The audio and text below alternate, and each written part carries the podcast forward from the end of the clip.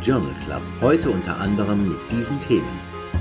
Infektassoziiertes Vorhofflimmern, erhöhtes Risiko für Schlaganfälle, Antibiotika für Kinder mit ambulant erworbener Pneumonie, die Leiden des jungen Werther, aktualisiert. Angesichts der Pandemie etwas Zeit für klassische Literatur?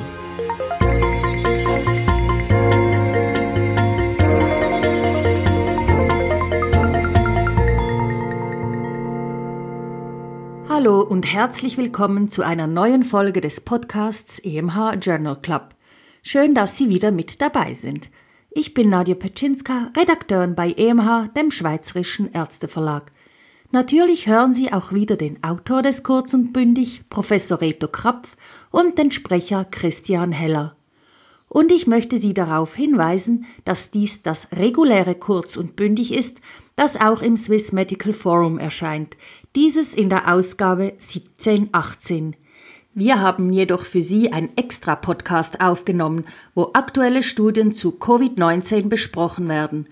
Sie finden dieses extra in Ihrer Podcast-App unter EMH Journal Club, also dort, wo Sie auch diesen Podcast jetzt hören, oder unter emh.ch-podcast.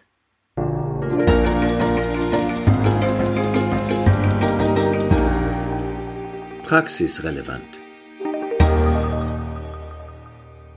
Zeitpunkt der chirurgischen Dekompression bei chronischen lumboradikulären Schmerzen.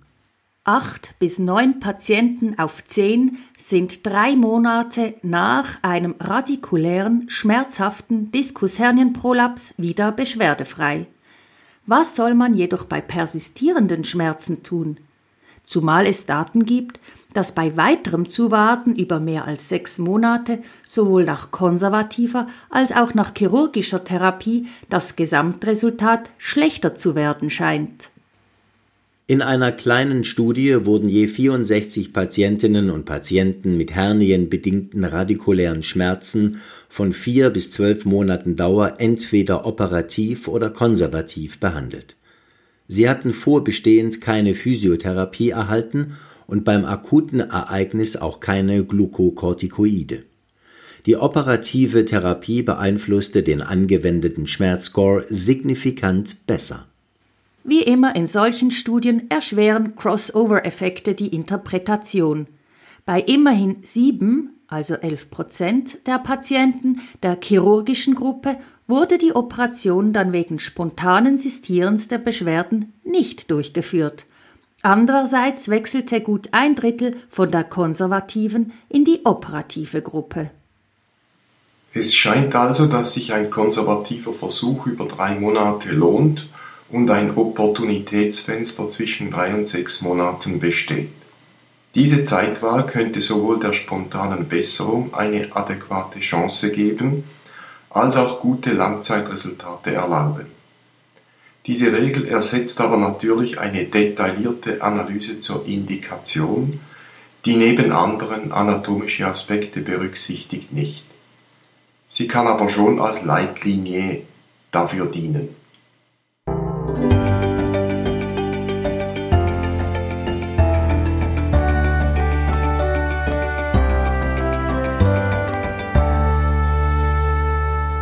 Infektassoziiertes Vorhofflimmern Erhöhtes Risiko für Schlaganfälle? Akute Infekte oder Entzündungsreaktionen sind ein häufiger Grund für ein neu auftretendes, oft aber auch wieder verschwindendes Vorhofflimmern. Sind diese Patientinnen und Patienten nach Korrektur für den CHADS-VASC-Score, der eine akzeptierte Indikation für eine Antikoagulation ergäbe, gefährdet für das Auftreten eines ischämischen Hirninfarktes? In einer dänisch-schwedischen Studie aus vier verschiedenen Notfallstationen wurden gut 15.000 Patientinnen und Patienten mit einer infektbedingten Notfallaufnahme eingeschlossen. Das mediane Alter lag bei 71 Jahren. Frauen und Männer waren gleich verteilt. Bei knapp 14 Prozent lag ein Vorhofflimmern vor. In mehr als einem Drittel der Fälle war dieses neu aufgetreten Das Risiko, nach zwölf Monaten einen Schlaganfall zu erleiden, betrug bei dieser Gruppe 2,7 Prozent, nicht signifikant höher als bei Patienten mit Infektdiagnose, aber ohne Vorhofflimmern. Die Schlaganfälle standen vorwiegend mit Geschlecht und Alter sowie mit Faktoren, die mit dem Chets-Wesk-Score erfassbar sind, im Zusammenhang. Ein Infekt ist also kein unabhängiger Risikofaktor und muss deshalb isoliert betrachtet keine Antikorrelation nach sich ziehen. Ein Nebenprodukt dieser Studie ist bedenkenswert oder vielleicht sogar bedenklich. Fast die Hälfte der Patientinnen mit bekanntem vorbestehendem Vorhofflimmern wurden nicht antikorreliert zugewiesen.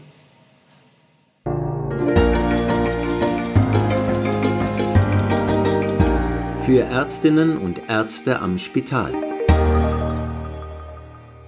Antibiotika für Kinder mit ambulant erworbener Pneumonie. Auch im Kindesalter werden bei ambulant erworbener Pneumonie häufig blind Antibiotika verordnet. Ob diese zumindest bei leichteren Formen, ambulante Betreuung nach Beurteilung auf einer Notfallstation, auch einen Vorteil bringen, war der Fokus dieser prospektiv angelegten Kohortenstudie. Von über 1100 abgeklärten Kindern musste genau die Hälfte wegen schwererer Präsentationen hospitalisiert werden. Von den ambulant betreuten Kindern mussten einige wegen vorgehender Antibiotikatherapie oder wegen ungenügender Verlaufsdaten ausgeschlossen werden, sodass schließlich noch knapp 340 Kinder evaluiert werden konnten. Eine blinde Antibiotikatherapie war nicht besser als keine zumindest nach Maßgabe der Therapieversagen. Ein Therapieversagen lag bei später notwendiger Hospitalisation in beiden Gruppen 3,4 Prozent oder einer indizierten Neubeurteilung mit Beginn einer Antibiose oder Wechsel der Antibiose vor. Auch die von den Eltern geschilderte Lebensqualität war in beiden Gruppen gleich in dieser Subgruppe von Kindern mit einem medianen Alter von etwa drei ein Drittel Jahren kann und soll man also auf eine primäre und vor allem blinde Therapie verzichten.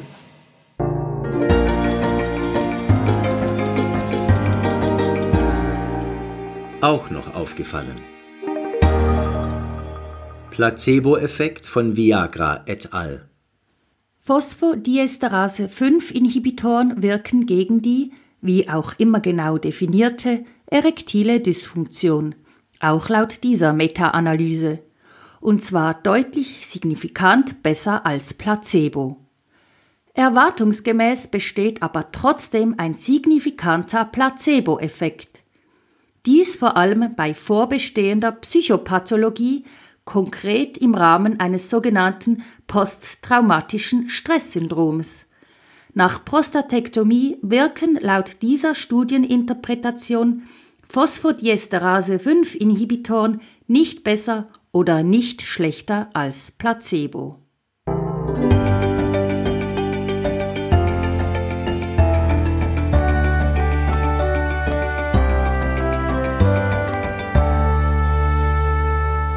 Die Leiden des jungen Werther aktualisiert.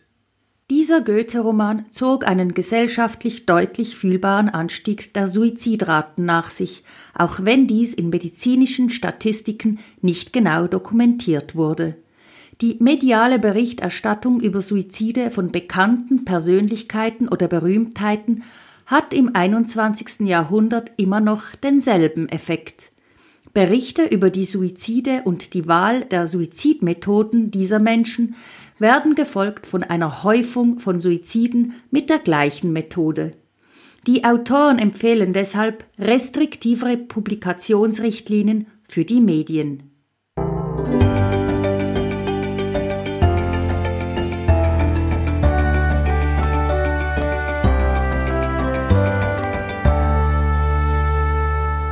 Kardiovaskuläre Spätfolgen der Lymphomtherapie. Anscheinend werden weltweit jährlich über 500.000 neue Fälle von Non-Hodgkin-Lymphomen diagnostiziert. Die Erstlinientherapie umfasst seit gut vier Dekaden eine Kombination von Cyclophosphamid, Adriamycin, Vincristin und Prednison, also das sogenannte CHOP-Schema, mit oder ohne den CD20-Antikörper Rituximab, R-CHOP. Diese lange erprobten Kombinationstherapien sind erfolgreich. Die Fünfjahres-Überlebensrate beträgt mehr als 70 Prozent. Allerdings weisen die Anthrazykline, aber auch Cyclophosphamid als alkylierende Substanz eine direkte Kardiotoxizität auf. Diese manifestiert sich vorwiegend mit einer oft Jahre später auftretenden linksventrikulären dilatativen Dysfunktion.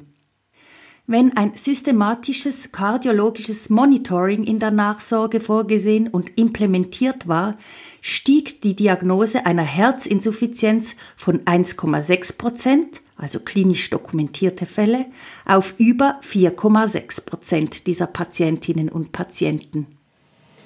Eine frühzeitige Diagnose und damit der Bedarf für kardiologisches Monitoring sind wichtig für die Verlangsamung der Progression zu fortgeschritteneren Stadien der Herzinsuffizienz zumal dazu heute sehr wirksame Medikamente bestehen.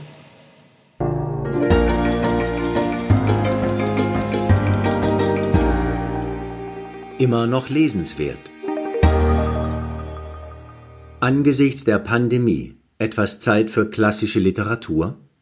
Giovanni Boccaccio schilderte um 1350 im Decamerone die zehntägige Flucht von zehn jungen Menschen, sieben Frauen und drei Männern, aus der von der Pest heimgesuchten Stadt Florenz in ein Landhaus zwischen Florenz und Fiesole.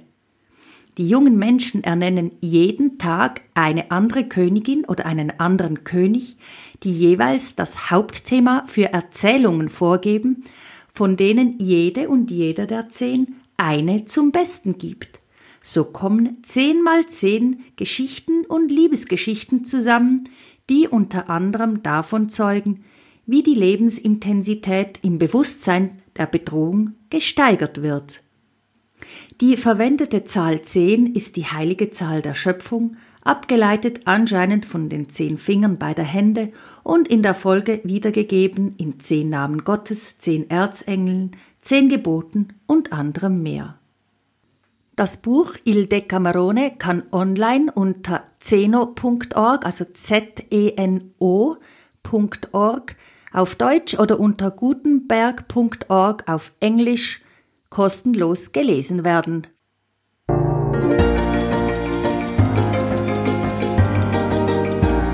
Was ist Ihre Differentialdiagnose?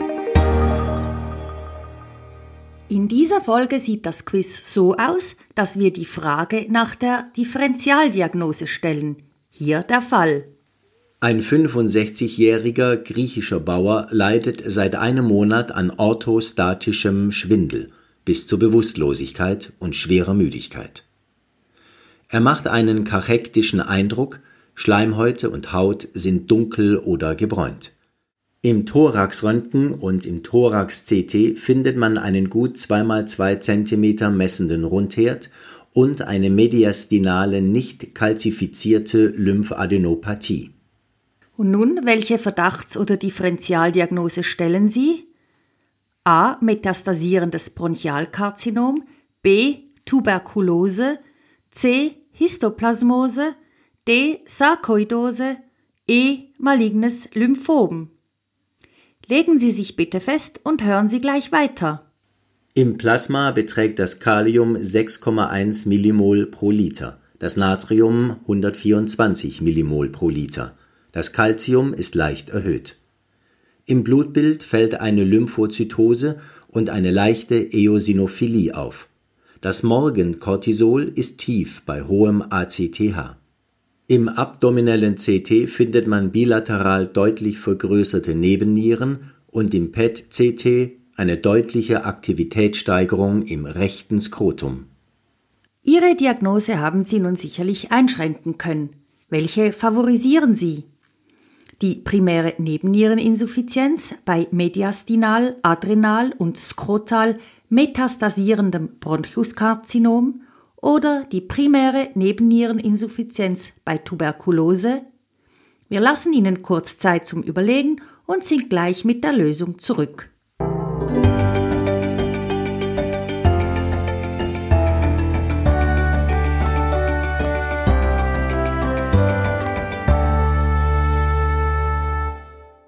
Zwei Bronchoskopien waren nicht diagnostisch, also zytologisch negativ in Bezug auf Malignität oder im Direktnachweis auf Tuberkulose. Die einseitige Orchiektomie brachte endlich die Klärung. Granulomatöse Orchitis mit Nachweis von Mycobacterium tuberculosis. Eine Tuberkulose kann durch hämatogene Streuung sowohl eine Orchitis als auch eine Epididymitis und wie hier eine Adrenalitis verursachen. Meist ist eine pulmonale Tuberkulose dabei bekannt oder wird dann halt sekundär diagnostiziert. Eine primäre Nebenniereninsuffizienz bei neoplastischer Infiltration ist eine Rarität, fast die ganzen Nebennieren müssten dabei zerstört sein.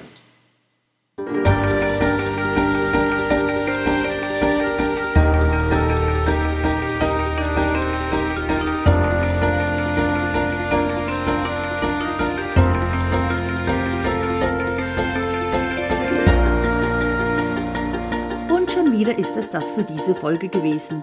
Nochmals möchte ich Sie auf unseren Extra-Podcast hinweisen, in dem wir ausschließlich Studien zu Covid-19 besprechen.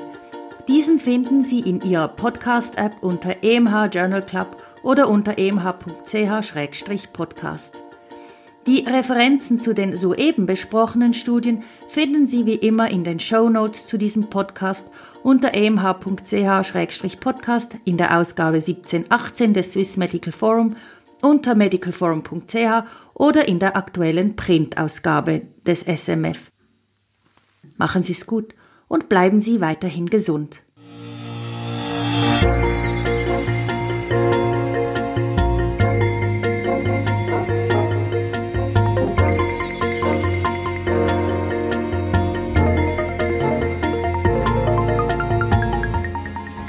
Sie hörten EMH Podcast, EMH Journal Club. Konzept, Textbearbeitung und Moderation Dr. Nadja Pitschinska. Autor der Originaltexte und Kommentare Professor Dr. Reto Krapf. Sprecher Christian Heller. Musik Martin Gantenbein. Produktion EMH, Schweizerischer Ärzteverlag.